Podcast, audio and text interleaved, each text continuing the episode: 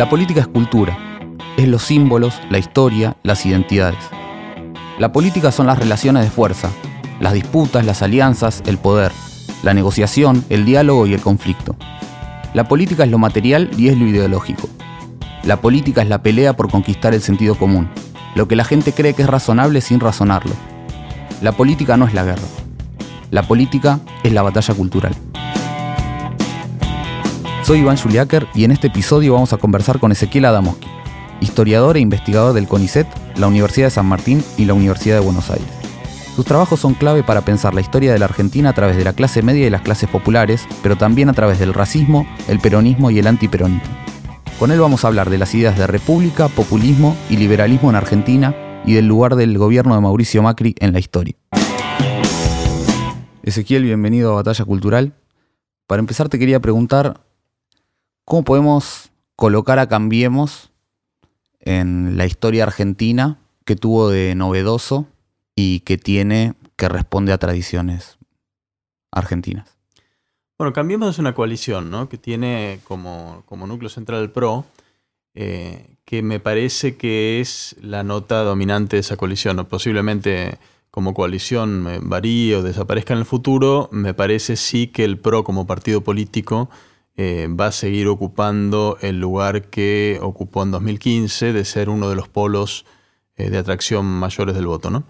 Eh, el PRO es una novedad, es, es este, un partido de una derecha empresarial capaz de ganar elecciones con, cuadros consolidados, es un partido ideológico, un partido de ideas.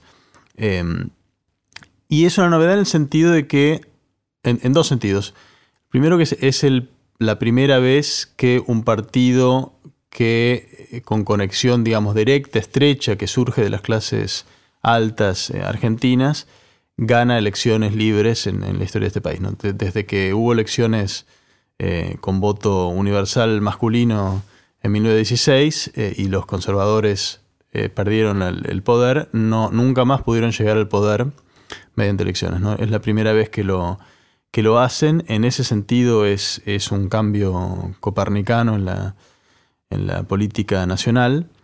Eh, y en, otro sentido también es una novedad porque termina de cerrar, por lo menos en una de sus, de sus partes, la crisis política que abrió 2001. 2001 desorganizó completamente el, sistema de partidos en Argentina. Eh, hasta ese momento estaba organizado en torno del peronismo y el radicalismo, que son las únicas dos fuerzas políticas que ganaron elecciones en todo el siglo XX. 2001 eh, desarticuló completamente el sistema de partidos, el radicalismo entró en una decadencia de la cual no, nunca se recuperó, por lo menos a nivel nacional, eh, y ahora, digamos, es socio menor del PRO. Em, y el PRO surge como un partido que absorbe una de las funciones que tuvo el radicalismo en las décadas previas que fue el partido que canalizaba el voto antiperonista. Es decir, el radicalismo fue un partido con poca atracción por sus ideas intrínsecas o propias, que además no, está muy claro cuáles pudieran ser. Eh, sus éxitos electorales fueron más bien como uno de los polos de este bipartidismo que tenía el peronismo como, como otro polo. Eh, después de 2001 se desarticula ese bipartidismo que, que existió históricamente comienzan a surgir eh, rutilantemente figuras políticas que duran unos años y luego decaen, partidos nuevos, siglas nuevas, que a, veces les va muy bien las elecciones y luego desaparecen. Eh, el PRO termina de cristalizar uno de los ejes de un futuro bipartidismo, que es el, sería el eje más de derecha y antiperonista, que absorbe entonces el lugar que tenía la UCR, con una diferencia que es ahora sí claramente un partido ideológicamente eh, a, la derecha y con que surge de las clases altas, ¿no? cosa que el radicalismo no, no era una, digamos, una, expresión, directa de las clases altas.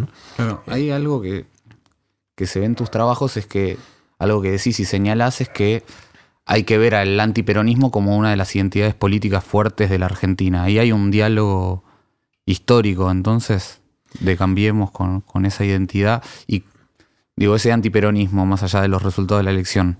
Eh, va a seguir estando y de qué manera.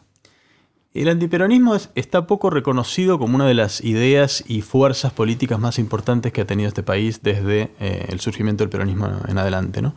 Eh, si uno piensa todas las expresiones de la política, tanto en golpe de Estado como en gobiernos civiles por fuera del peronismo desde 1955, todas están relacionadas con la pregunta de cómo quitar de en medio el peronismo.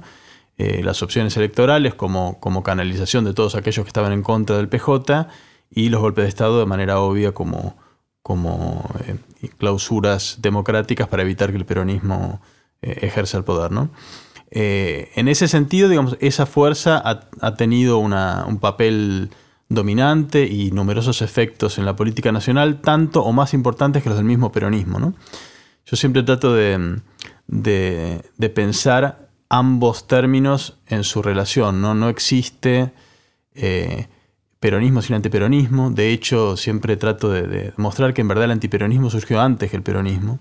Estuvo articulado, digamos, como conjunto de nociones, ideas, valores, sentimientos y demás antes de que el peronismo cristalizara en algo más o menos reconocible. Uno se para en 1945 y ya hay antiperonismo, y en 1945 no hay peronismo. Está Perón armando algo que luego va a ser el peronismo recién. Em, esas dos fuerzas eh, evolucionaron juntas.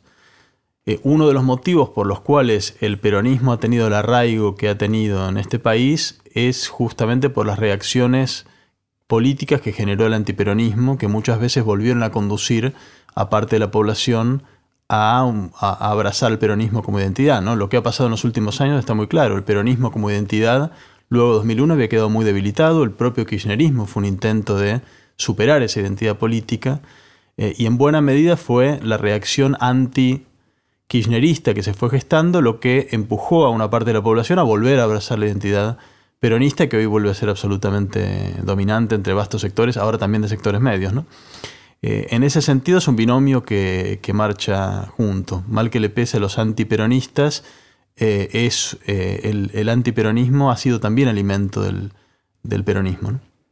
Y ahí uno de los binomios que propuso Cambiemos fue república contra populismo, ¿no? ¿Cómo, se engarza eso con lo que venimos hablando? Bueno, es uno de los binomios más curiosos que organizó todo el debate político anterior a las elecciones del, 2015, eh, tomando un poco vocabularios y visiones que eh, son transnacionales, digamos, que propone la derecha a nivel transnacional eh, a través de las usinas de pensamiento, los medios de comunicación y demás. Por un lado, de leer cualquier expresión política que se salga de los carriles aceptables para los liberales, eh, como populismo, y acá mete en la misma bolsa expresiones de extrema derecha, intentos de construir eh, socialismos de nuevo tipo, digamos, cualquier cosa, el peronismo por supuesto, cualquier cosa que se salga de, ese, de esos estrechos márgenes que los liberales eh, aceptan para el ejercicio de la democracia, cae en este rótulo de populismo, que es una especie de palabra demonizadora para cualquier expresión política que no sea liberal. Eh, y por otro lado, su, gran contrafigura, que sería la República. Eh, hay una tradición muy valiosa, que es la tradición republicana, que es la tradición que ha sido la que nos enseñó a pensar, digamos, la vida en común, la autonomía de la sociedad que se gobierna a sí misma. Hay algo muy valioso allí que, sin embargo, en, en estos discursos más bien capturados por la, la derecha de estos últimos años, queda más bien opacado con un discurso por el cual eh, la, república consistiría solamente en garantizar el funcionamiento formal de ciertas instituciones que pongan límites al sufragio popular, ¿no? Y todo el aspecto, digamos, más democrático, igualitarista de la tradición republicana queda más bien olvidado.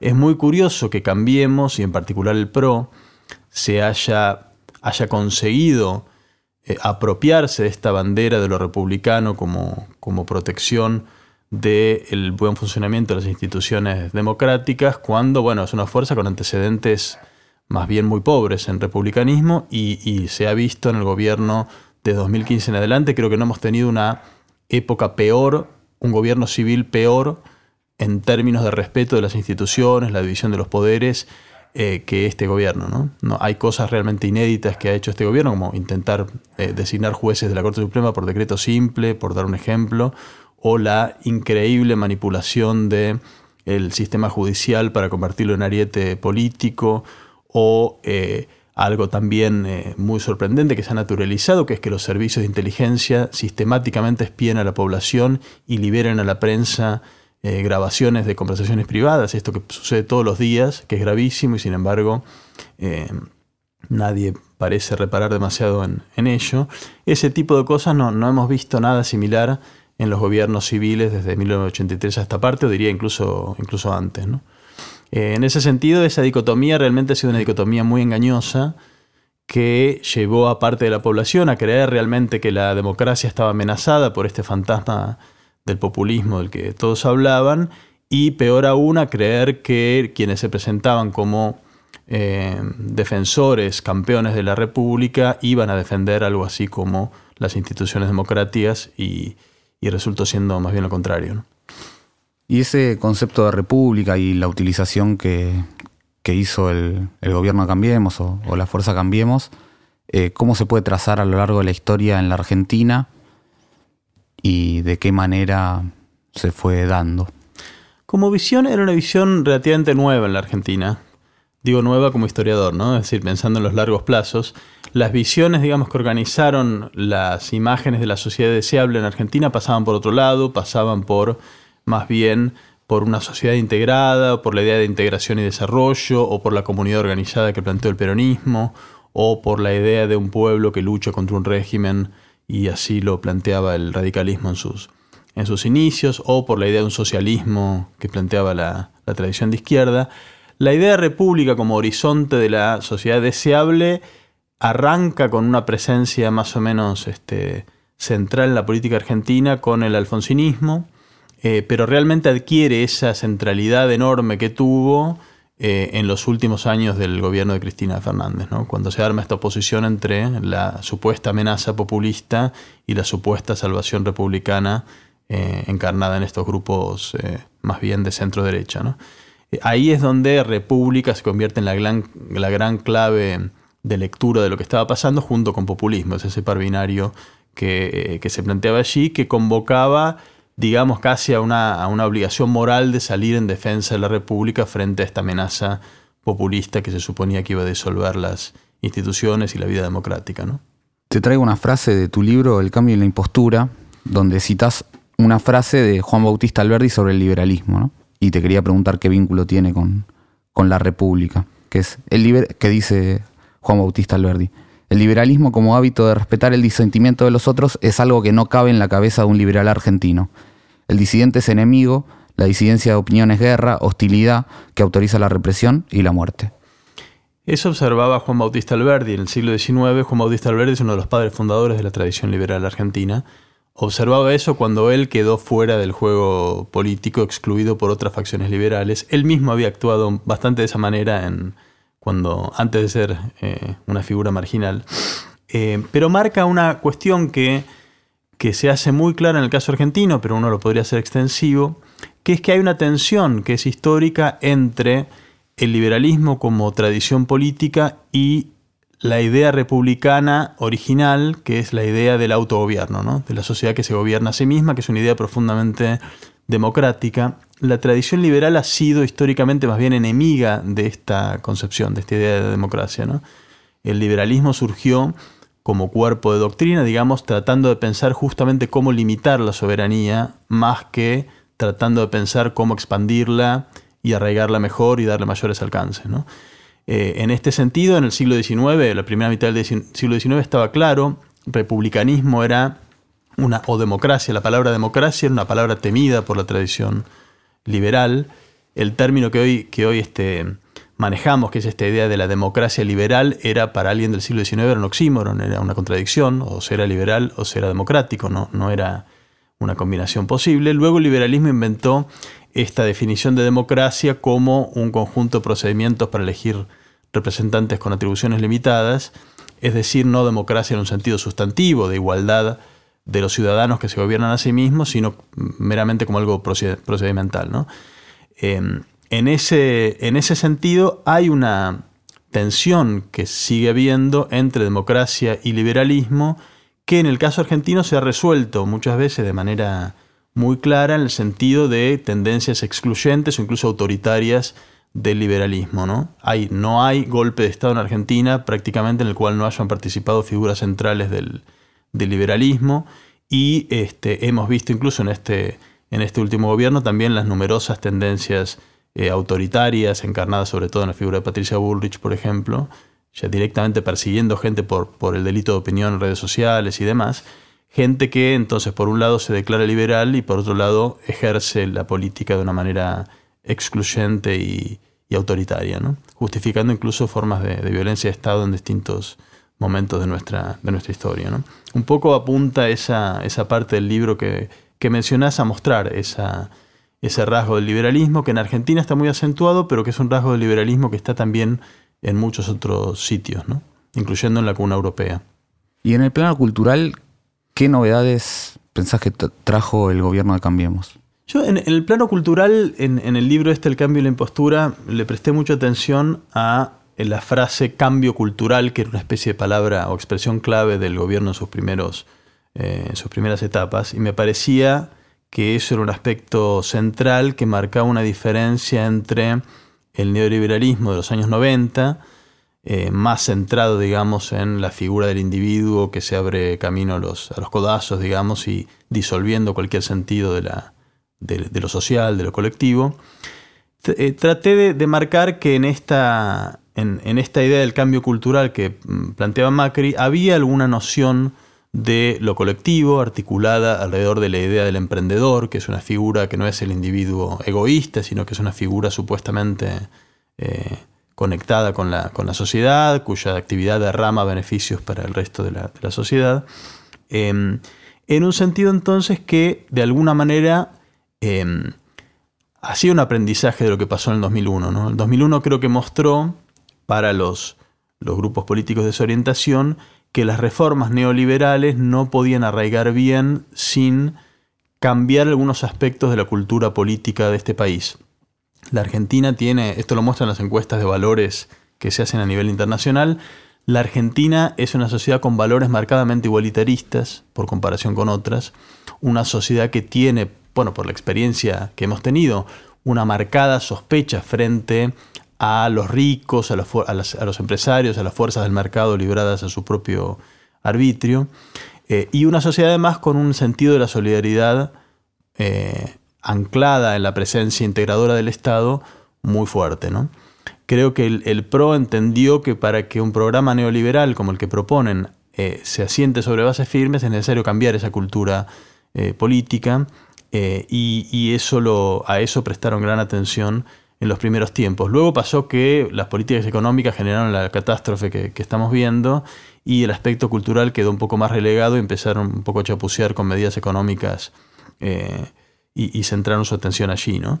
Pero esa era, me parece, una clave mm, central del proyecto que traía originariamente el PRO. ¿no? Un cambio que es mucho más profundo que lo económico, es un cambio que es mucho más profundo que las leyes laborales o las jubilaciones y demás, sino que es un cambio en todo el sistema de valores eh, que organiza nuestra sociedad.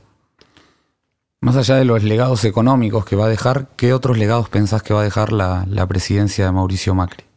Como, como, legado más inmediato creo que va a dejar, digamos, la rienda suelta y el estímulo que dio a esa especie de microfascismo a nivel social que se articuló eh, sobre todo, digamos, de la, del, de la a partir del episodio de la desaparición y muerte de Santiago Maldonado en adelante, ¿no? que se articuló como, digamos, una, todo un movimiento social de base que involucra gente que no es ni de clase alta ni, o ni siquiera de clase media, que es también de clase baja, de odio al diferente, de odio a cualquier cosa que sea derecho colectivo, de odio a las garantías elementales básicas de la, de, que organizan la vida civilizada.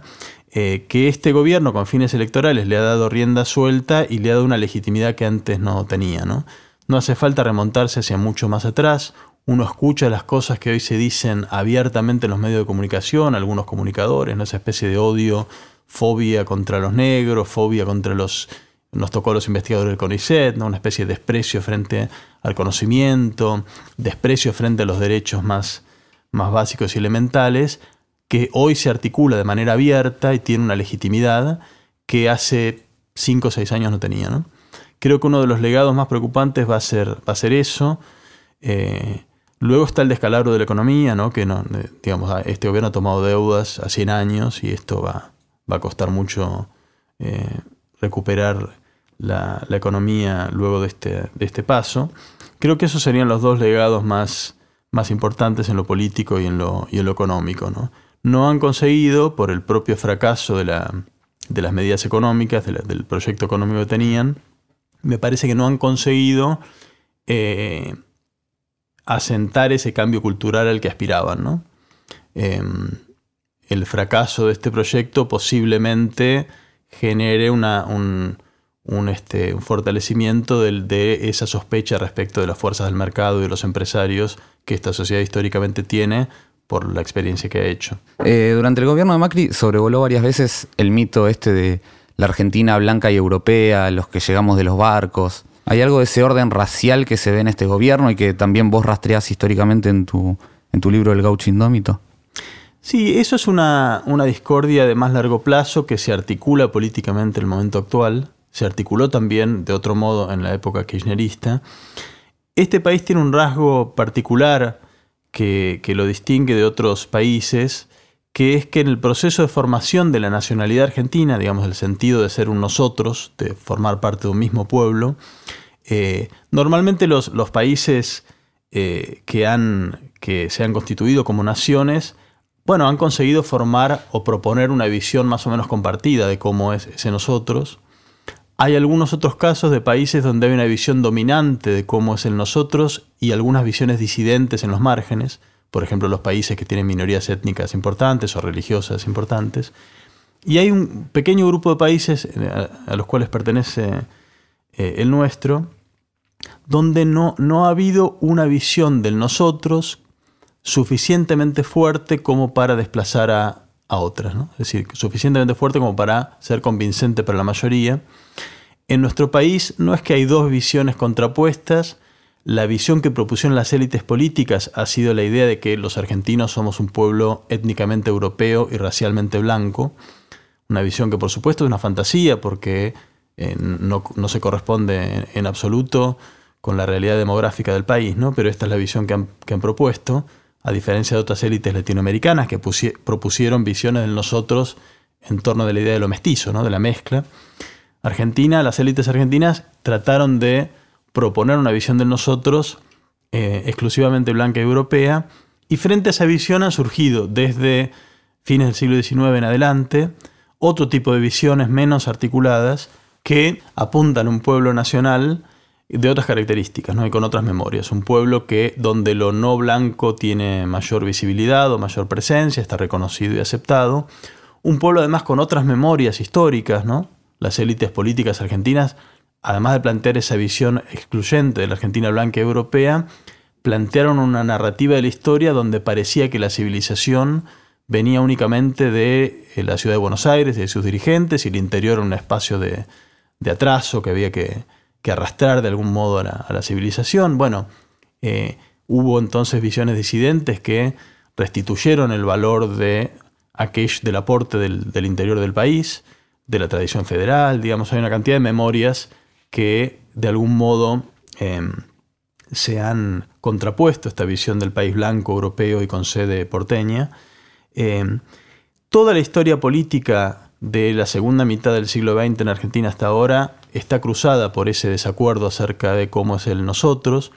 El peronismo, eh, interpretado por los antiperonistas como un regreso de la barbarie, de los cabecitas negras del interior, de lo mestizo y demás, eh, esa, oposición peronismo-antiperonismo estuvo muy fuertemente cruzada por el desacuerdo entre si somos un país blanco, civilizado, educado, porteño, etcétera, etcétera, o si somos un país moreno, eh, popular, plebeyo, con sede en el interior. Eh, y lo mismo se vio en los últimos años. También regresó desde la época kirchnerista en adelante esta dicotomía, sobre todo yo lo, registré desde el conflicto con las patronales rurales del 2008, donde vuelve por un lado en los sectores antikirchneristas esa especie de angustia de verse invadidos por los negros, con una fuerza muy, muy poderosa, y por otro lado el kirchnerismo empezó a plantear una reivindicación de lo morocho, ¿no? Recordarán seguramente los, los oyentes que la contraposición entre blanquitos y morochos o blancos y negros en el contexto 2008 afloró como, como nunca antes.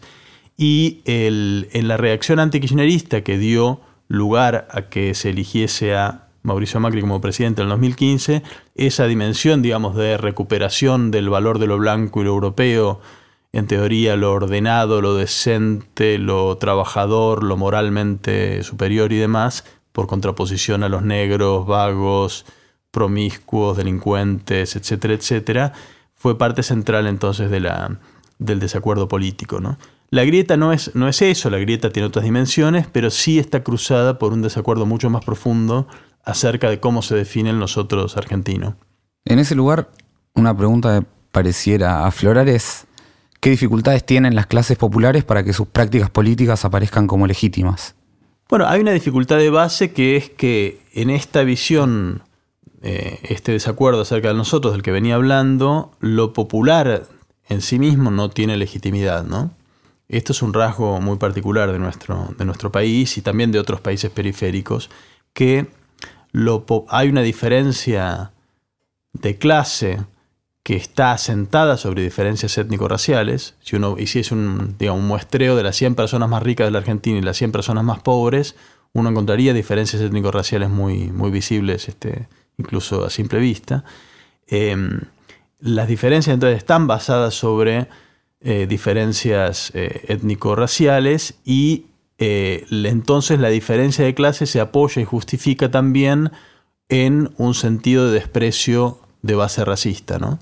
que hace muy difícil para las personas que, que tienen ese desprecio aceptar al otro plebeyo, al otro de clase baja, como un ciudadano con legitimidad para expresarse políticamente en, términos de, de, igualdad, digamos, como un igual, eh, y en ese sentido esas tendencias más eh, excluyentes o esas fantasías también que han aflorado en, los últimos años de que, eh, de que la Argentina para progresar necesitaría derrotar a otra Argentina, a la que a veces se llama Peronia, por ejemplo, ¿no? como se le da un nombre de país imaginario, ese país habitado por personas que, que, que no se puede considerar como iguales, ¿no? que son consideradas inferiores, irracionales, eh, este, incapaces para la, vida política. Si uno pensara en el lugar que va a ocupar en, la historia el gobierno de Mauricio Macri, ¿crees que es comparable en algunas cosas a alguna presidencia previa?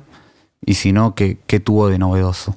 Eh, es, eh, en términos de programa político, es comparable a los dos intentos previos de mayor alcance que hubo de implantar un, este, un modelo neoliberal, ¿no? que fue el de, el de Menem y el de la última dictadura militar. ¿no?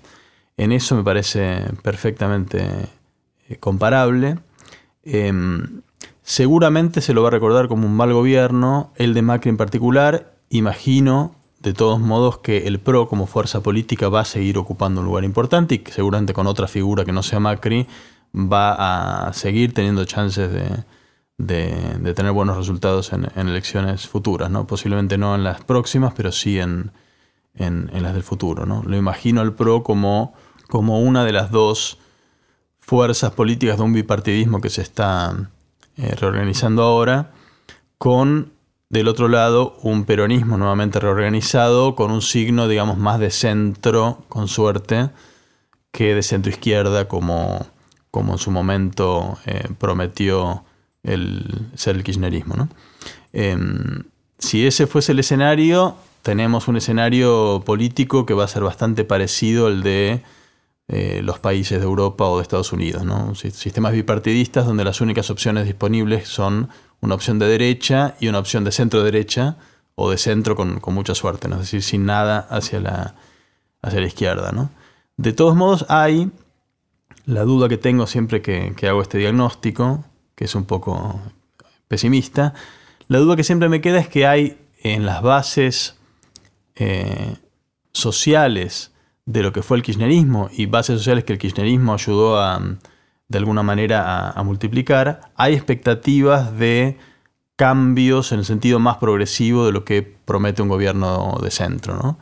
Eh, esas expectativas ahora claramente están canalizadas a través del peronismo y de la coalición que armó el peronismo. Eh, pero posiblemente, posiblemente puedan buscar otro tipo de canales políticos en el futuro. La Argentina ha sido un espacio extraordinariamente vital a la hora de inventar y recrear movimientos sociales y políticos contestatarios Así que no me asombraría para nada de que en, algunos años más veamos un movimiento eh, que hoy ni siquiera imaginamos que pueda existir. ¿no? Bueno, Ezequiel, y para terminar, siempre le pedimos a los entrevistados que traigan alguna frase sobre qué es la política o alguna frase que les guste para pensar la política. Entonces te quería preguntar qué trajiste. Bueno, estuve pensando y la que más me gustaba no es tanto una frase como una, breve explicación que, que un día escuché de boca de Michael Albert, que es un, un activista histórico de la, de la izquierda norteamericana, que es, que es este amigo, em, que siempre él, explicaba que el reconstituir una política de izquierda requería tres, aspectos. Eh, uno es tener una buena crítica de la realidad, una crítica del presente, entender cómo funciona la realidad y tener una crítica de sus injusticias. Por otro lado, tener lo que él, lo que él llama eh, visión, que es una propuesta coherente y articulada de cómo es la sociedad futura que uno desea construir. Y en tercer lugar, estrategia, que es la respuesta de cómo se llega desde esta realidad presente hacia ese futuro deseado. ¿no? Michael Albert siempre explicaba que la izquierda, la tradición de izquierda, perdió las últimas dos, los dos últimos elementos. ¿no? Perdió una visión convincente de futuro cuando fracasó todo el experimento soviético y perdió también una estrategia, es decir, una respuesta acerca de cómo eh, articularse políticamente para conducir el futuro deseado. ¿no? Y en ese escenario decía él que lo, que lo único que le quedó a la izquierda es la crítica del presente. ¿no? Los, que formamos parte de la tradición de izquierda somos, tenemos este gran talento en explicar los dramas del presente, los, los problemas y las injusticias del, del presente. Y decía Michael Albert que con eso solo lo único que uno logra es deprimir a los, a, la gente que uno, deprimir a los votantes, deprimir a la gente que uno escucha, porque nadie desea escuchar que el mundo es una porquería si uno no propone al mismo tiempo que, hay otro mundo posible, que hay un modo razonable de llegar a él, ¿no? En, ausencia de esas dos cosas, bueno, nadie, alguien prefiere más bien olvidar que, el mundo es una porquería, ¿no? Este, dedicarse a, vivir lo mejor posible y, olvidarse de la, realidad, ¿no? Eh, insistiría entonces con esta frase en la necesidad que de que junto con la crítica del presente, desde las tradiciones políticas emancipatorias de izquierda, volvamos a replantear esos dos elementos que tenemos eh, débiles, que es imaginar un futuro, una sociedad futura que funcione de una manera razonable y deseable, y un camino estratégico concreto, real, que nos permita pasar de aquí de este presente a ese futuro, sobre todo pensando en algo que, que es que las sociedades no saltan al vacío. ¿no? Eh, Marx decía que el proletariado no tiene nada para perder salvo sus cadenas. Esa es una frase que, creo que es falsa, ¿no? que hay mucho para perder, hay, cantidad de cosas para perder. Nadie salta al vacío sin saber eh, si el camino que va a adoptar tiene alguna chance de llegar a un futuro mejor que este presente. ¿no? Eh, esa frase es la que quería compartir entonces como una frase que a mí me, iluminó bastante en su momento. Ezequiel Adamoski, muchas gracias por venir a Batalla Cultural. Puedes escuchar todos los episodios de Batalla Cultural y de los podcasts de Anfibia en Spotify, Apple Podcasts y en tu aplicación preferida. Soy Iván Juliáquer y esto fue Batalla Cultural.